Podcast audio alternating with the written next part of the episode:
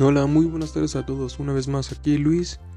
Y el tema de que hablaremos el día de hoy será uno que abarca de la rama de la gastronomía, que es uno de los que ustedes más han estado preguntando en esta semana, que es la carne Kobe. Y en verdad, es la carne más cara del mundo o una de las más caras del mundo. Bueno, aquí desmentiremos eso. O al menos lo intentaremos. Bueno, para empezar hay que tener por entendido de dónde viene la carne Kobe. Bueno, este tipo de carne proviene de Japón, de la ciudad de Kobe, como su nombre lo indica, o más bien este tipo de apodo que ustedes mismos lo han puesto, porque la verdad no es así. Kobe es la ciudad de donde se da, pero su nombre en verdad es Wagyu, que significa res japonesa. Bueno, ya entienden un poco más sobre su origen, hay que ver cómo es que se da, o más bien, perdón, más bien, qué es lo que le hace tan popular a este tipo de reses bueno, ya estamos de vuelta. Lo que le hace, como les iba diciendo, lo que la diferencia y que hace más popular, a diferencia de otros reses, a esta del Kobe, es que tienen este afamado nombre de marmoleo o grasa intramuscular, que significa que tiene, como su nombre lo indica, grasa entre los músculos. A ver, les voy a poner un ejemplo. Imaginen un filete de carne normal, así como lo verían a ustedes a simple vista, sería únicamente rojo, ¿no? Bueno, ese tipo, bueno, ese es el tipo de carne normal como ustedes lo conocen.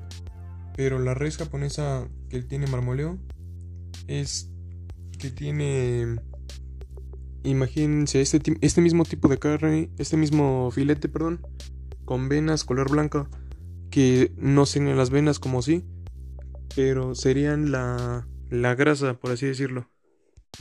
¿Y cómo es que obtiene este tipo de grasa entre los músculos? La verdad es que no estoy tan familiarizado con esto, pero les puedo dar una pequeña introducción de cómo es que se obtiene.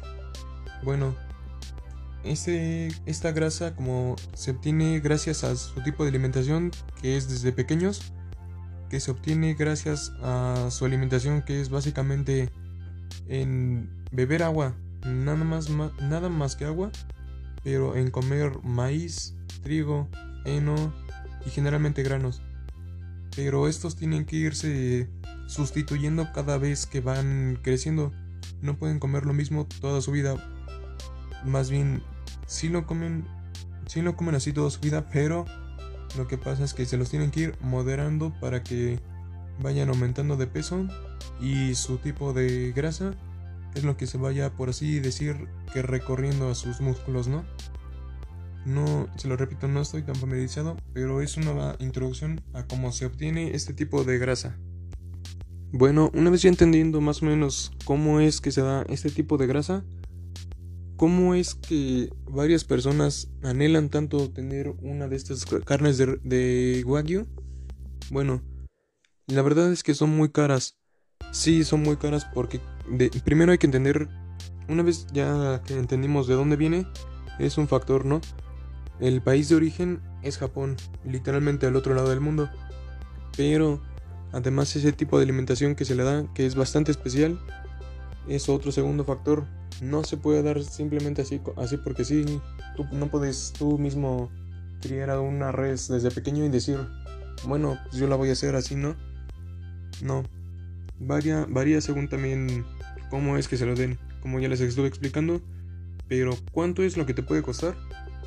Bueno, un ejemplo de este puede ser que nosotros, mm, ¿cómo les digo? A ver, imagínense, estos tipos de reses una vez ya, ya terminados desde su alimentación, ya pasan a, a ser a ser subastados y el costo promedio que puede tener una de estas canales de, este animal ya muerto y despedazado, perdón, por así decirlo, perdón si suena explícito, varía, es variado el, es variado según su peso. Por ejemplo, un costo aproximado de una de estas reses de, de estas canales, perdón, de 400 kilos Mm, obviamente se tiene que pagar en dólares porque con pesos no, así como está en pesos no, no podrás comprar nada, ¿no? Todo ya saben como siempre tiene que ser en dólares. Pero bueno, una res aproximadamente de unos 400 kilos te vale alrededor de unos 20 mil dólares. Ya redondeándolos a mexicanos, a pesos mexicanos, perdón, sería unos 400 mil pesos para que se den una idea de cuánto les puede durar y cuánto tendrán que ahorrar si quieren comprar una de estas.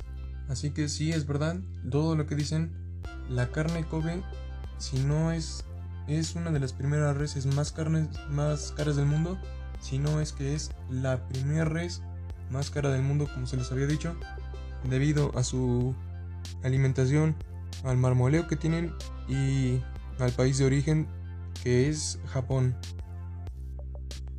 Puede ser que hayan otras reses tal vez que le puedan igualar o no el precio a este tipo de reses, pero hasta el momento como tenemos nosotros por entendido es que sí, esta carne de este tipo de res wagyu es la más cara del mundo que actualmente conocemos.